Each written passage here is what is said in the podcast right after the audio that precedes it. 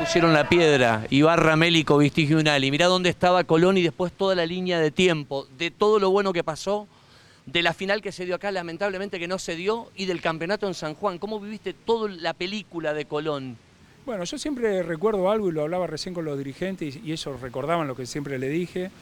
Un día en el hotel eh, de Buenos Aires, Orlí, cuando voy a firmar, estaba con Dante Unali y José Viñati le, nos dijo que era la última oportunidad de Colón, que si no ascendíamos el club no tendría a desaparecer, pero perdía mucha, mucha fuerza como institución. Era, era como un antes y un después del club, porque acababan de perder una final eh, con Banfield, acababa, estaban 14 años en la B y entonces era como la última oportunidad y que la gente daba ese espaldarazo para que nosotros podamos jugar.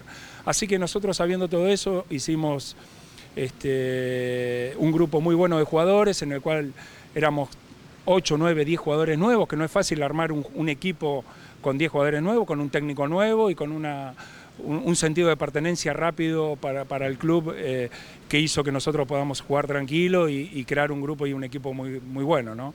Este, después con el paso del tiempo nos dimos cuenta que ese campeonato del Nacional B fue un antes y un después por el crecimiento de institución del club en, infraestructura, en equipos, en copas, en campeonato.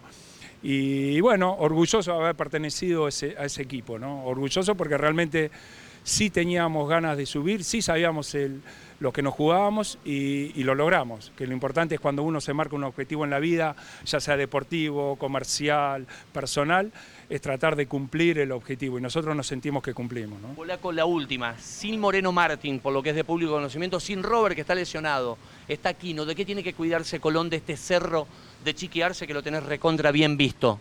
Bueno, Cerro es un equipo muy trabajado. Chiquearse es un técnico muy capaz, muy, muy capaz. Realmente yo sigo Cerro de hace mucho tiempo y tiene trabajo. Cuando digo tiene trabajo, tiene funcionamiento. Entonces, los equipos no, no, no es de una sola persona, no es un partido de tenis. Seguramente eh, Robert es un tipo desequilibrante y muy importante que no está.